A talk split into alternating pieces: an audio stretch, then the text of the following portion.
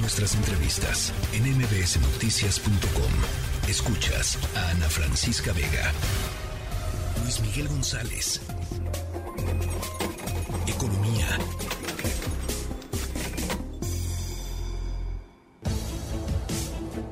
Querido Luis Miguel, ¿cómo estás? Querida Ana Francisca, muy bien, ¿y tú? estoy bien, estoy contenta de platicar contigo.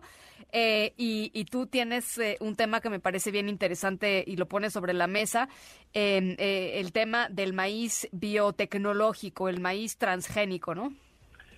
Sí, me gustaría, antes de comenzar a hacer una, una aclaración, disclaimer, dice en inglés, me queda claro que en este tema hay voces de medioambientalistas que tienen que entrar. No me considero capacitado para explorar en detalle los argumentos que pueden tener la, los grupos de medio ambiente, los básicamente todo este grupo de pensadores científicos que están en contra del maíz genéticamente modificado. Sí, sí, sí, sí. sí. Eh, lo quiero aclarar porque entiendo que esos esos puntos de vista tienen que participar en esta discusión. Solo quiero plantear el tema en su ángulo económico que es suficientemente interesante y complejo. El presidente pone en la mesa un decreto que restringiría o eliminaría la importación de maíz de Estados Unidos con el argumento de que es genéticamente modificado. Así es. Eh,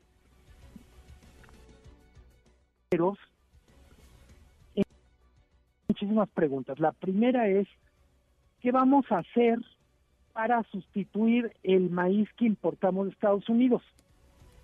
Grosso modo, México importa 16 millones de toneladas de maíz de Estados Unidos, produce 27 millones.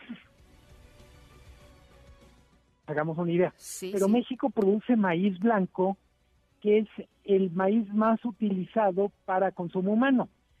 Buena parte del maíz que importamos de Estados Unidos se utiliza como insumo para la para la alimentación de animales, pecuaria, como insumo para la industria de endulzantes, harinas, almidones, la famosa fructosa que alguna vez ha estado en la discusión como sustituto del azúcar. Así es entonces, la, la primera cosa es, ¿cómo le vamos a hacer para sustituir esto que ya importamos?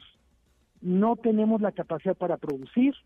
Se dice, para producir lo que estamos importando, se requeriría incorporar alrededor de 5 millones de hectáreas nada más para producir esto. Qué barbaridad, pues de, de, la noche a la mañana no puede suceder, punto. Totalmente. Luego tenemos que lo vuelve noticia de coyuntura es que en un contexto donde ya tenemos algunos pleitos acumulados con Estados Unidos, el más relevante de corto plazo tiene que ver con sector eléctrico, con sector energético, los famosos paneles, sí. pues le ponemos otra raya al tigre. eh, ya hay una comunicación formal de un grupo de senadores de Estados Unidos que representan a estados que forman parte de lo que se conoce como el cinturón del maíz en Estados Unidos, el Corn Belt. Los estados del medio oeste, Kansas, Iowa, Indiana, son los mayores productores de maíz del mundo. Y dicen, a ver, lo que está en juego para nosotros no puede depender solo de lo que México decida porque tenemos un acuerdo comercial, porque nuestra producción desde hace mucho está pensada para tener un enorme cliente en México y pues simplemente no nos vamos a quedar con los brazos cruzados.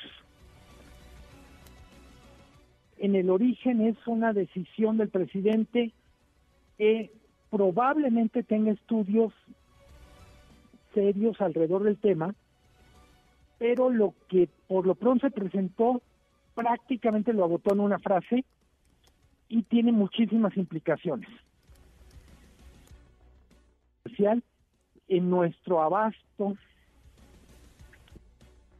de los principales insumos, Hay que recordar, el maíz es originario de México, pero México tiene una productividad relativamente baja en maíz. Claramente los productores de Sinaloa, los productores, algunos productores de Jalisco, Guanajuato, Michoacán, son muy productivos, pero el promedio nacional es muy bajo.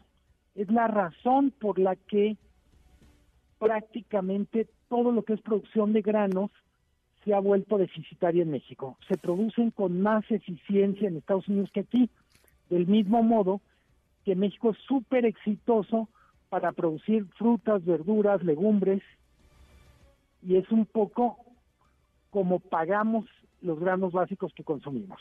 Que, además, pues es parte de la lógica económica del mundo globalizado. No tendríamos por qué, o sea, esta idea del presidente López Obrador de, de que, de que eh, eh, la autosuficiencia alimentaria eh, pues es viene mucho en contrasentido con lo que sucede en la economía formal, digamos, ¿no? En lo que sucede realmente en, la, en, en el mundo real. Sí, totalmente. Uno no tiene que ser autosuficiente en todas y cada una de las categorías sino que al final las cuentas te salgan. Claramente en el campo las cuentas no salen porque somos muy buenos para producir algunos bienes, algunos productos, y en los que no somos buenos tenemos contratos de largo plazo. Es un enorme tema. Empezaba diciendo, estoy seguro que hay argumentos del medio ambiente o de, expertos en medio ambiente que tienen que estar en la discusión seguramente tenemos que pensar, tratándose de alimentación, que también hay una dimensión de seguridad nacional.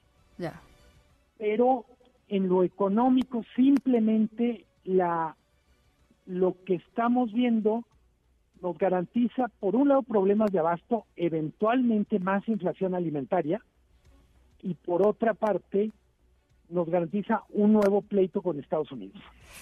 Híjole, pues bueno, eh, este importante esto que pone sobre la mesa, que no está en el radar de muchas personas, pero es importantísimo. Nada más estamos hablando de maíz, digo, nada más para, este, ¿no? uno de los principales alimentos de, de, los mexicanos. Te mando un abrazo, Luis Miguel. Abrazo muy fuerte, Ana Francisca. Buena tarde, buena semana. Igualmente, igualmente estamos en, en comunicación. MBS Noticias.